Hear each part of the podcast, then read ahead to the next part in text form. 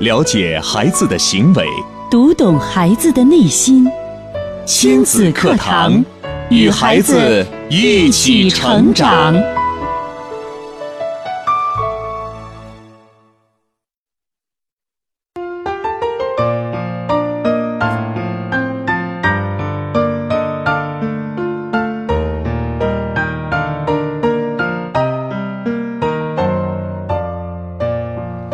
听亲子课堂，做智慧父母。欢迎收听以心理学为基础的专业亲子教育节目《亲子课堂》，我是主持人袁明阳。我是主持人吴化。亲子课堂今日关注：家长的焦虑是孩子成长的障碍。主讲嘉宾：亲子课堂创始人、亲子教育专家陆岩老师。欢迎关注收听。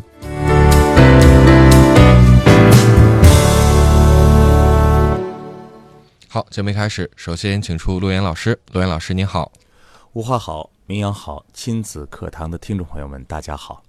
我们做家长的都希望孩子能够健康成长，也因此会有很多的担心，担心孩子吃不好，担心孩子穿不暖，担心孩子学习跟不上，担心孩子没有办法与人交往，担心孩子上了学之后找不到好工作，嗯太多太多的担心，对织就了家长对孩子这一张无形的大网。嗯，那究竟这样的担心是拯救了孩子，还是阻碍了孩子呢？那在生活当中有没有遇到过这样的情况？当你越关心孩子，越为他做好了一切，却发现孩子却不能够像你所想象的那样，朝着你想希望的那个方向去发展。嗯，今天的节目，我们一块儿来聊一聊这个话题。你也可以将您的感触跟我们来分享。好，大家可以通过微博、微信两种方式。新浪微博是“迪兰路言亲子课堂”，在今日的话题帖后跟帖留言。那我们的微信平台是“亲子百科一二三”，亲子百科是汉语拼音的全拼形式，一二三为阿拉伯数字，发来文字或者语音。没错儿，那接下来请出罗岩老师。今天我们来谈这个话题呢，呃，是关于父母的这份呃担心、焦虑对孩子成长的影响。嗯，本身呢，担心和焦虑的这种感受是会传导的，对我们的孩子能够体会到。那这只是我们从正面的去理解，我们都可以想象到，父母越担心的那个事情，越焦虑的那个事情，孩子也会越担心。嗯，担心和焦虑的背后呢，是我没有能力做到，我没有力量，就我嗯肯定做不好。呃，比如说一个家长说：“哎呦，我的孩子学习不好，怎么学都学不好啊！我非常担心我孩子的学习。”嗯，那么这个孩子呢也会接收到这个信息，就是我的笨学习不好啊，我学不好，我嗯怎么努力也学不好。哦，然后呢，呃，或者一个家长会说：“哎呦，我的孩子不行，人际交往能力特别差，嗯不会与人交流，出门都不说话，然后呢，只是门里虎，在家里边说的一套一套，一出去一句话都不说。”嗯，呃，所以今天来来来，见到明阳老师了，你给明阳老师说两句，然后这孩子一句话不说，你就看，你最看，后这孩 子就被验证我说他不说话吧了，对啊他就是不说。最后这太个笨孩子就被验证了。嗯哎啊，呀他觉得，哎呦，我就是一个内向的、自闭的孩子，嗯我见人不敢说话啊。那么，这是我们从正面去理解这件事情，其实大家还是比较好理解的啊。但是我想说的是什么呢？是通过我们一次一次和每一个个案，也就是每一个家长在交流他们自己孩子的个性问题的时候，我们有一个这样的总结。嗯刚才是我们从理论到实践的一个过程，就是我们先有一个理论，然后我们去想啊，这个理论会得到什么样的一个结果。然而，我现在的感受是什么呢？就是在我们咨询的很多的一些案例当中，一些家庭有了这种情况，出现了一些问题之后来咨询你的时候，你从这些实际的案例当中能够得到这个结果。对，所以正反，我们来论述这个事情，我们就需要提醒我们的家长应该怎么做。这就是我们今天的主题。说到今天的主题啊，其实我们是跟这段时间的一些切身的体会是有关系的。 是这段时间呢，呃，比方说呢，我在上课的过程当中呢，和家长朋友的交流，比方说我们昨天去了二七区的建华小区，建华小区啊，现场呢做整个郑州人民广播电台的呃整套各个频率的推介的活动。啊嗯那么在推介活动的时候呢，我们就把亲子课堂呢放在现场，嗯并且呢，呃，和我们的众多的亲子课堂的家长来进行交流。可以说，昨天是非常非常非常有成果的。这份成果呢，第一呢，就是亲子课堂这档栏目呢，进入社区呢，对于社区来说是非常奏效的。对，奏效在哪儿呢？社区里边儿有很多的一些大爷大娘，嗯孩子们都出去了，自己带着孩子，不知道怎么带孩子。社区里边儿还有一些妈妈啊，这些妈妈都会带着孩子和咱们见面儿，好多见到了好多老朋友啊，哦一说都是咱们亲子课堂的老听众啊。嗯呃，听到节目之后来见一见。那在昨天现场的互动，我觉得达到我们预期的效果，就是我们至少让我们社区的这些群众们知道，一个好的亲子教育理念是需要学习的。对，想让我的孙子孙女儿好，想让我的孩呃女儿儿子好，是要我们去学习的。嗯我觉得这一点的思想的转变，我们至少带给大家了，并且我们把亲子课堂节目推荐给大家。嗯所以，当我每一次进入社区的时候，我都有一种，一个是有一些呃责任感啊，第一个绝对是责任感，第二个我觉得有点愧疚感。愧疚什么呢？嗯，天天我们坐在直播间啊，我们侃侃而谈，我们觉得好像我们影响了不少听众，听众呢也会在我们的平台上有不少的反馈，他们会反馈哦，你们的节目太好了，现在已经，呃，已经让很多的人在我们的节目当中享福嗯，啊，懂得了先先进的理念，怎么怎么样成长。但是我发现，我们的影响力还远远不够，与我们想象的那种环境还有很长一段距离。我们希望真正的能够，至少在我们这个城市，能够汇集到，咱不说，咱不说多，咱们能不能汇集到三分之一的人群？三分之一都很其实难就了是一个很大的体量。我们想非常郑州难了市的人口有多少？三分之一也是好几百万的一个体量了。嗯因为当我们进入学校、进入社区的过程当中，我们发现有太多的孩子生活在水深火热之中。他而且他们不知道，对我们看到太多的家长还在那儿执迷不悟，嗯对，就是呃，他们的思想的这种，因为社会的这种思维模式啊嗯对被固化的，对，大家都已经在沉溺于其中了，他都不知道该如何去爱了。对，其实呃，你别说是那些普通的社群群众，就昨天在来的路上啊我们单位同事。同事啊，就是我，我们其实，在想，就是至少就是作为我们的同事，他是具具备一定的学习能力和呃有学接习能力、，高素质、高水准，还对是社会精英，并又有且又有引领力、领导力。又是一个妈妈。而且要是一我个们的好节妈目妈就在他的身边呀，对，可是他我我他听说他还特别喜欢咱们的节目，对对对，可是，在路上听陆岩老师跟他交流的时候，就是讲到这个养孩子的一些具体问题的时候，我发现，哇，那简直就是小白呀、就是嗯完全是一个对亲子教育没有任何概念的年轻妈妈，而且嗯她的问题也非常的实际，甚至她所坚持的那些观点，就是很固执的那些坚持，让我都觉得挺为她着急的。挺为孩子觉得后怕的哈，所以就这种现状啊，你看我们接触到家长的现状，进入到社区，进入到学校，看到家长的那些现状，对所以我们有一种使命感，我们真的要身体力行的把亲子课堂这档节目推广到千家万户，真正的深入到一线，深入到我们的家庭当中。是的，好，那么我们说到这儿啊，就是我觉得先抛开今天的这个主题，我先把嗯这个、我们一个事情要告诉给大家，就是我们现在，如果你想让亲子课堂以公益讲座的形式进入到校园、哦，幼儿园、嗯，社区，你都可以和我们直接联系，我们也会尽我们所能，啊，把我们的亲子教育的专家、我们的专家团的成员，嗯还有我们的呃公益帮帮团、我们的爱心妈妈的成员，去输送到我们这个城市的每一个角落，嗯，让亲子课堂的理念慢慢慢慢的去扩散、去舒展，嗯，这样我相信我们整个城市的这个幸福感都会提升。嗯比方说你带着孩子出去玩儿，哎，另外一个家长呢也有亲子课堂理念，他就知道哦，我们家孩子和你们家孩子的玩具是怎么样，可以轮可以换的。但如果你的孩子是这样，而他的孩子还在那种状态里边儿，你们就很难交流了。嗯，对啊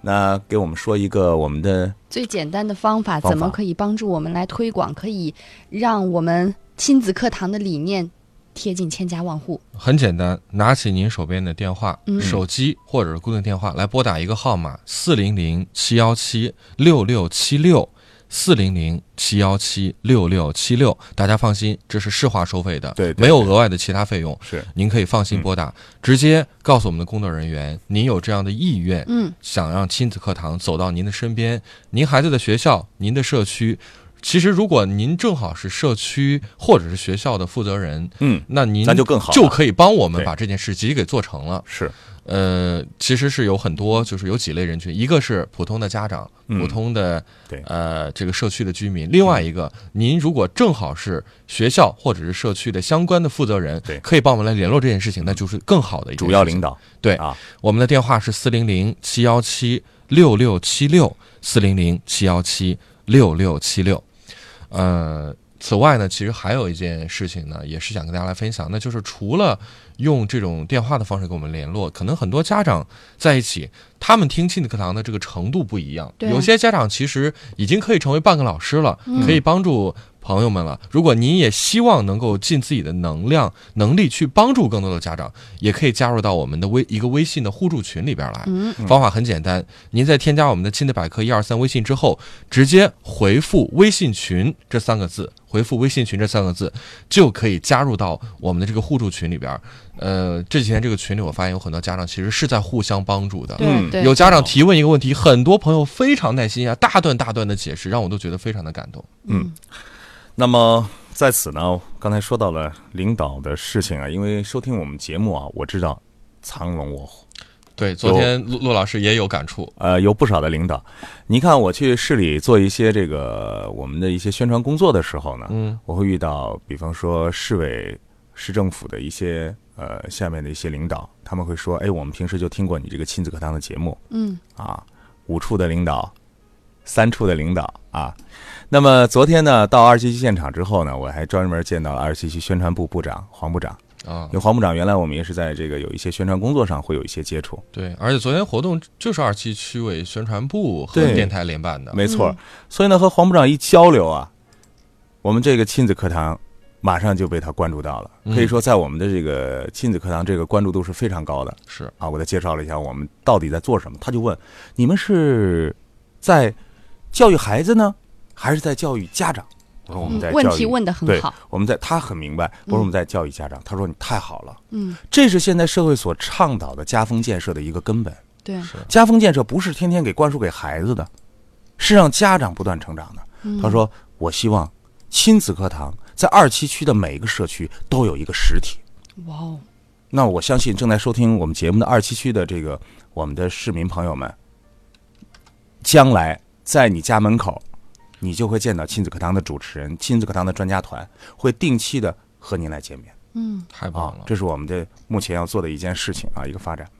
那么说到这儿，我们赶快捞点仇的啊！嗯刚才是因为太激动了，我觉得这个事情要先告诉给大家，一会儿我们再强化。中间呢，我给大家说说我的真实的感受。对，嗯今天主题是家长的焦虑是孩子成长的障碍。嗯，我们要回到主题啊，这是由活动引怎发么的一个，嗯去去理解这个事情？就是每次我们在做咨询的时候，都会遇到家长各种各样的问题。对，我在重新思考这些问题的时候，我才总结出这句话。首先，我要告诉大家，做心理辅导、心理咨询，我们有一个第一原则，嗯就是保密原则。嗯保密所以我们不原则会说这个人叫什么，这个人是哪儿的，这个人什么工作都不会讲的，我们只会当做一个案例。就是然大后分享给家大家可以放心，对就是不要担心说自己家不能的因为隐我今天私可能啊讲了几个案例，嗯大家说明天我不能给陆老师说了，我一见陆老师就带着自己孩子把他把我们的事儿说出来怎么 办？你放心，我是绝对不会透露的啊，这是我们的第一工作的职责准则。嗯 对，呃，我们会这样记录，比方说哪个城市，比方说郑州，啊，多少岁啊，年龄，嗯然后呢一号，或者我给他编一个号零零一号，嗯然后我可能还会分一个类型，比方说他的职业是医生，我最多就记录这些东西，然后咨询完了之后，其他的事情我都呃都忘记了。对我啊们不会像查户口一样的，因为我们绝对不是那个 对我们来讲也没有意义这件啊嗯事情。好，这是一个对准则，给大家说要放心。好嗯，我来说说几个案例。第一个案例呢，是一个七十八岁的老大爷。嗯，七十八岁的老大姐，我看她精神还不错啊，就坐到我面前。开始呢，我在呃咨询另外几个朋友，把她给忽略了。我真没有想到她是带着问题真诚的来问我的。就是昨天我在因为我在觉现得场的时候，陆老师在帮别的家长做咨询的时候，他一直坐在他一直坐旁边在那儿，我以为他是太辛苦了，他只是我想休息一下啊对对对，对其实老先生是有事情要问是冲着陆老师来我，的。是有事情要问我。哦，然后他就说：“来来来，你坐这儿，我坐这儿，我好，我坐这儿。”我说：“嗯其他的他们那些带着孩子的我都不管了，我就去听听，呃，老先生说什么。说什么？老先生说什么呢？老先生说我们家有一个五岁多的一个孙子，哦，他家孙子说起来很自豪，嗯他说我们家孙子挺好的，嗯，沟通能力强，语言能力强，什么什么。他说我家孙子现在有问题，什么问题呢？他总是不好好写作业，嗯，五岁五岁半啊，总我是不好好，总是不好好。写作业。然后呢，老先生一说到这个呢，就就有有些很发焦愁虑了，哈，就是说这个事情真的是好像是影响到他了啊，然后就问对我，我这我这孙子他不好好写作业怎么办？哎呀，我说他怎么不好好写作业了？嗯我先我我就等老先生多说一些。他说他每天晚上写作业写到十点半，都是他妈妈逼着他写的。写到十点半之后还写不完，他妈妈有的时候就会他对他发脾气了，哦也，就是他家这个媳妇儿儿媳妇儿啊。嗯嗯那么甚至到了什么程度呢？他这个儿媳妇儿呢，要给他这个小孙子儿啊嗯，请家教。哎呀他，说想，他都说了，这可是实际的案例，就在昨天发生的，嗯，七十八岁嗯。然后他说我那个女儿就说，呃，儿媳妇儿就说给孩子请个家教吧，要不这作业完不成怎么办？对，将来学习不好怎么办？不会写作业怎么办？当我听到这个的时候，我就给老先生说，因为我不能给他说太那什么的，我就跟他讲，我说，老大爷是这样，嗯，我叔叔，孩子在这个年龄不用写作业，他能接受吗？他当时就愣了一下，愣了一下，真的大是家愣了一下。身边他身边的孩子应该都写作业吧，我说教育部的规定是，所有小学、幼儿园不能小学化，小学的东西不能带到幼儿园。嗯，写什么作业呀、并且咱们郑州市教育局也早都已经规定了，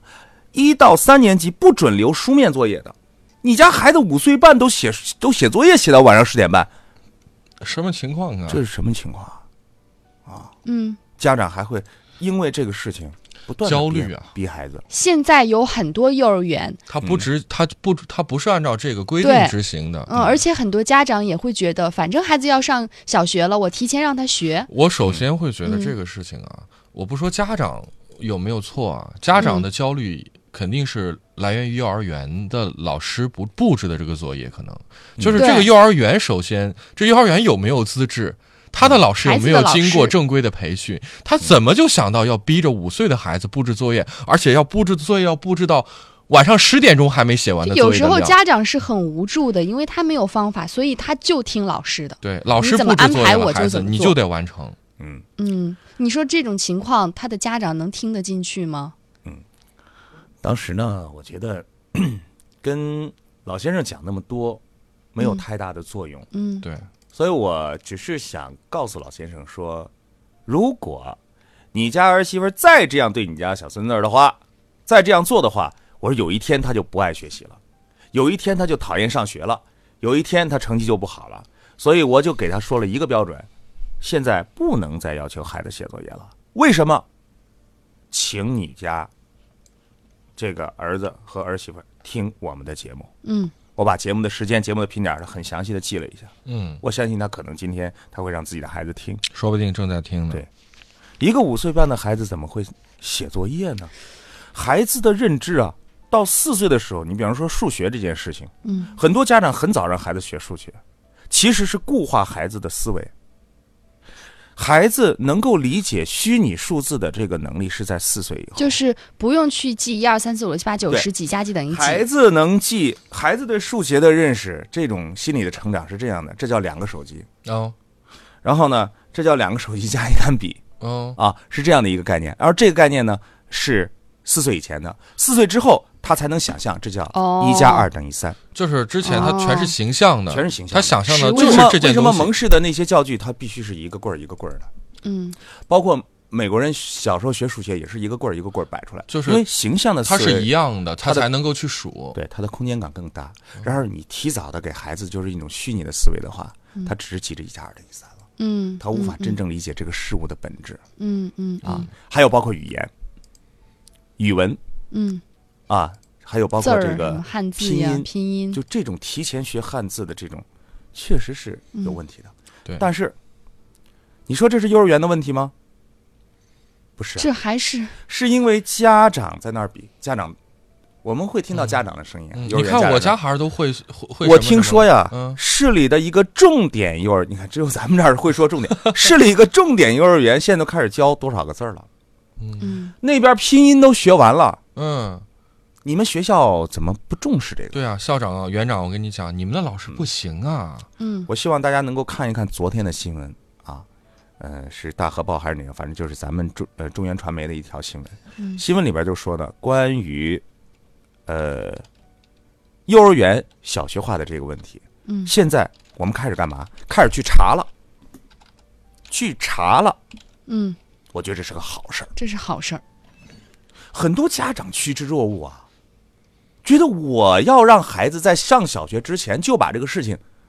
就不让这个事情发生，或者说，呃，我在上小学之前就把所有东西都学完。那他上小学还学什么呀？小学的知识量就那么多，孩子现在需要的是一种学习习惯、学习兴趣的培养，嗯，嗯，忽略了。啊对，所以呢，给老先生说，现在孩子不能学，不能这样子逼着学，这样逼着学，将来就不学了。现在是启发孩子，能够让孩子更好的爱上学习的一个过程啊！希望他的这个母亲呢，能够减压松绑。你看妈妈的焦虑，这个妈妈什么焦虑？她怕孩子担心不学自己习的孩子学不会，嗯最后孩子得到什么结果？就真的学不会了，成为他最大的阻碍。这是不是就有点像我们说的，你的语言就是你的魔咒，就是给孩子乱贴标签嗯，这是一种关联。一种关联？啊，一种关联。嗯好，我再说第二个案例。第二个案例，这个孩子真的是让我，哎，我觉得现场整个的一个流程啊，是按照咱们亲子课堂的一个咨询的过程走的，最后还给这个孩子签订了一个契约。嗯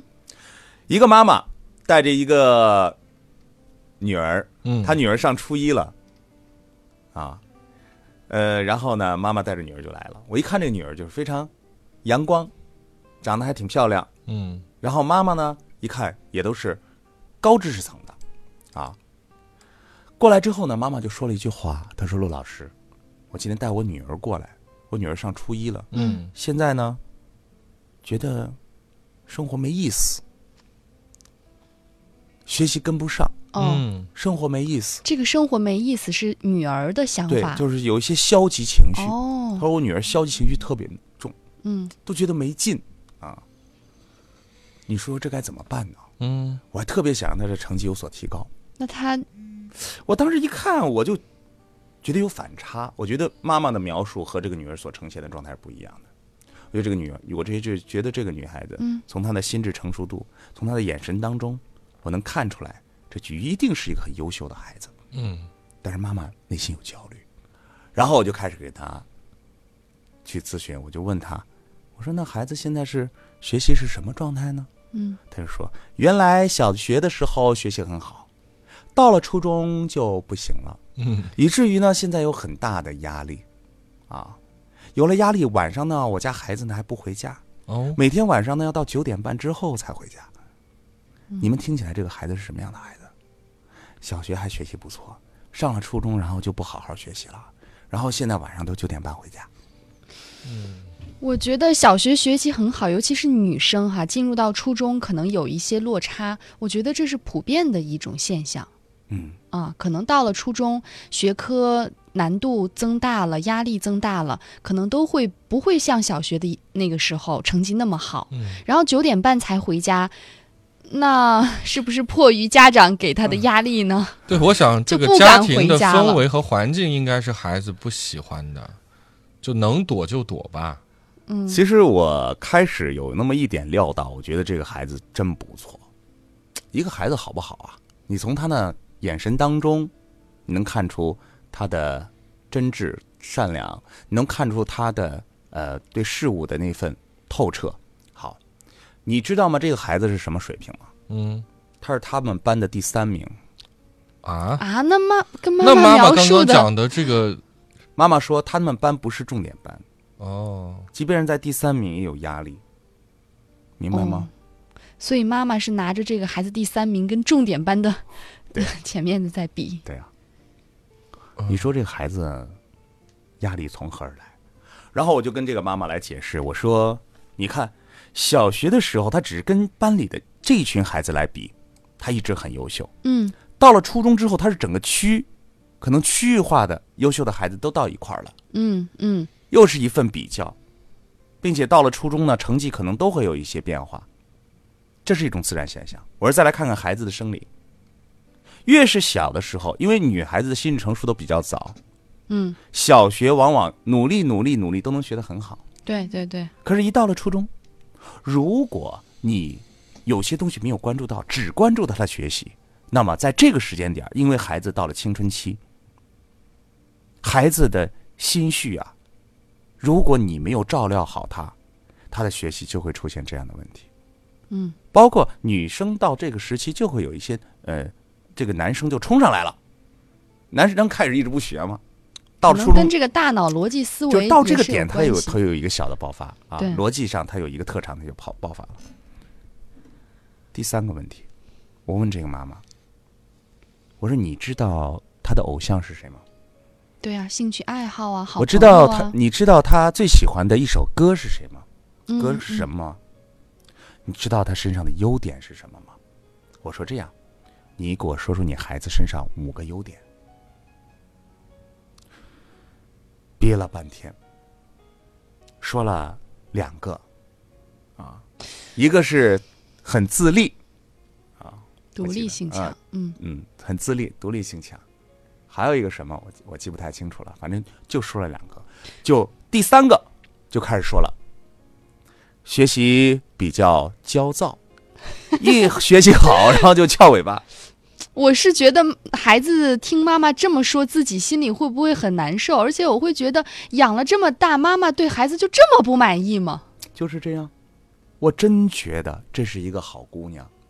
为什么这个妈妈会对这个孩子这样呢？我们从照片里看也会觉得这个女孩很文啊，你静，看到了是吧？很啊这懂事，很皮肤也很懂好，对啊很对啊高，很这这对这就优优点事呀。够了吧？这个孩子已经够了啊！你们还有照片呢，你们看我说我在这边说着，你们在那儿说着啊，看着啊。嗯，那么这个孩子呢，当时呢，我就给他妈妈说，我知道今天如果这样咨询完毕之后，他回去还没有好果子吃，他还会，我说我就跟他妈妈说，我说他为什么在九点半才回家？因为他生活当中该你该关注的那些没有关注，你只关注他的学习，所以他有什么话能跟你讲吗？他不跟你讲，他跟谁讲？他跟他的同桌讲，他跟他的好朋友讲。我说，如果说有一天突然出现一个男孩子说：“哎呀，你听我听你讲，并且我还喜喜欢你。”嗯，这个妈妈能挡得住吗？你挡不住了，你没有，你措手不及打你一个。嗯，所以怎么办呢？我说，为了让今天有效果，我现场给你们订了一份契约。嗯，现场订契约。我说契约是什么呢？契约是一定要尊重孩子的。嗯，往往契约遵守的过程当中，是父母没有遵守的好。我们成人啊，总觉得我们大孩子小，很霸权的。嗯嗯嗯啊，好，来来你小来，孩不懂事儿，对，定个我们契都约是啊，过来人你保证啊，一个星期给我好好写作业啊。你定完别人好好写作业，你能做到吗？你能保证这一个星期每天都回家吗？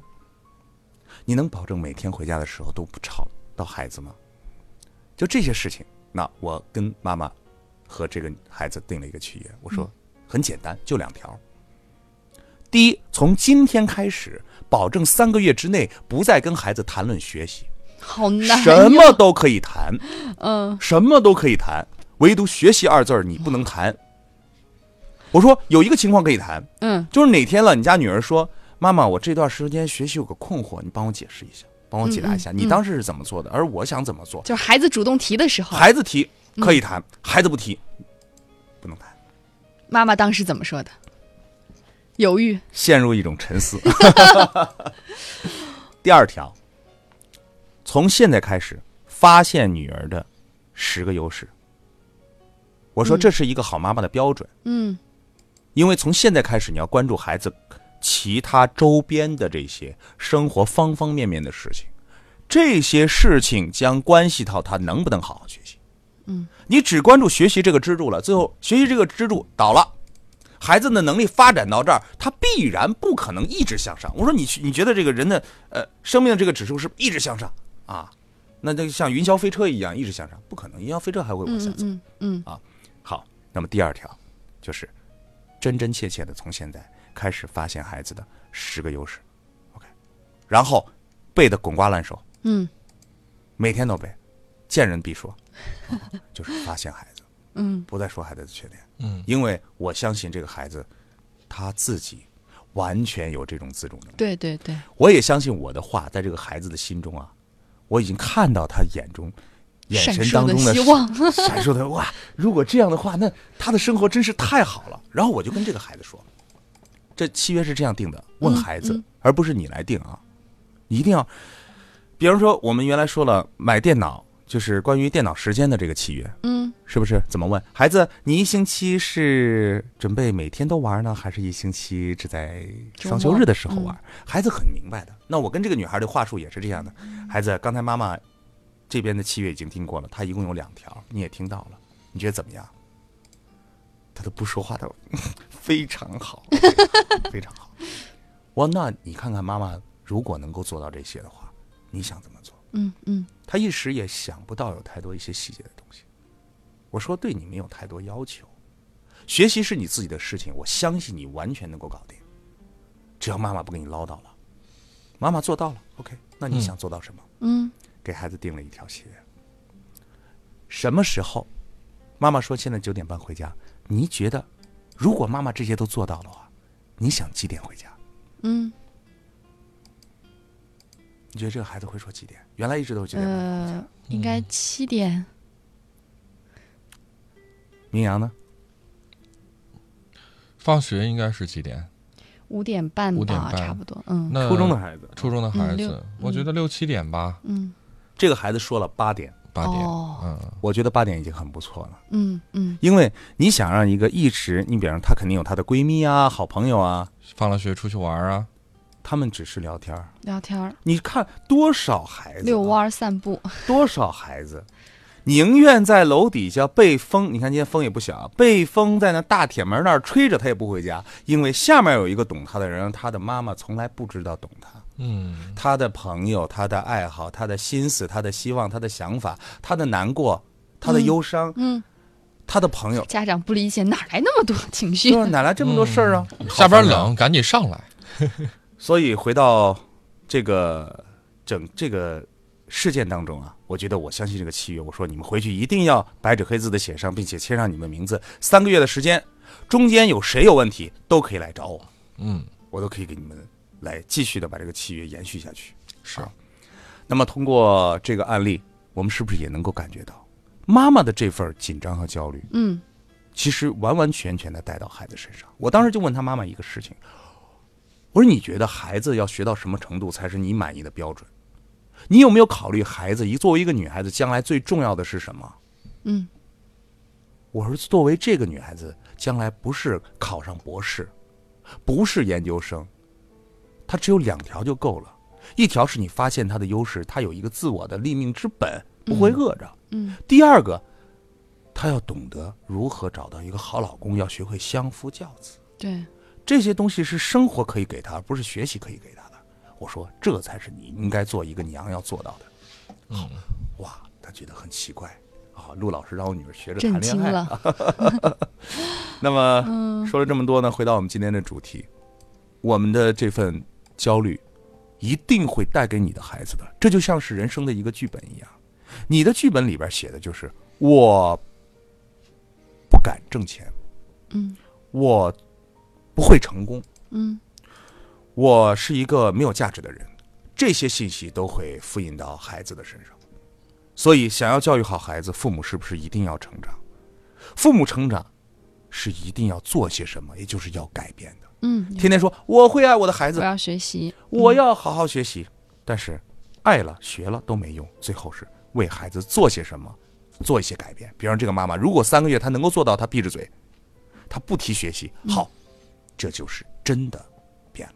嗯，所以我们期盼着，呃，我们亲子课堂的理念，因为还有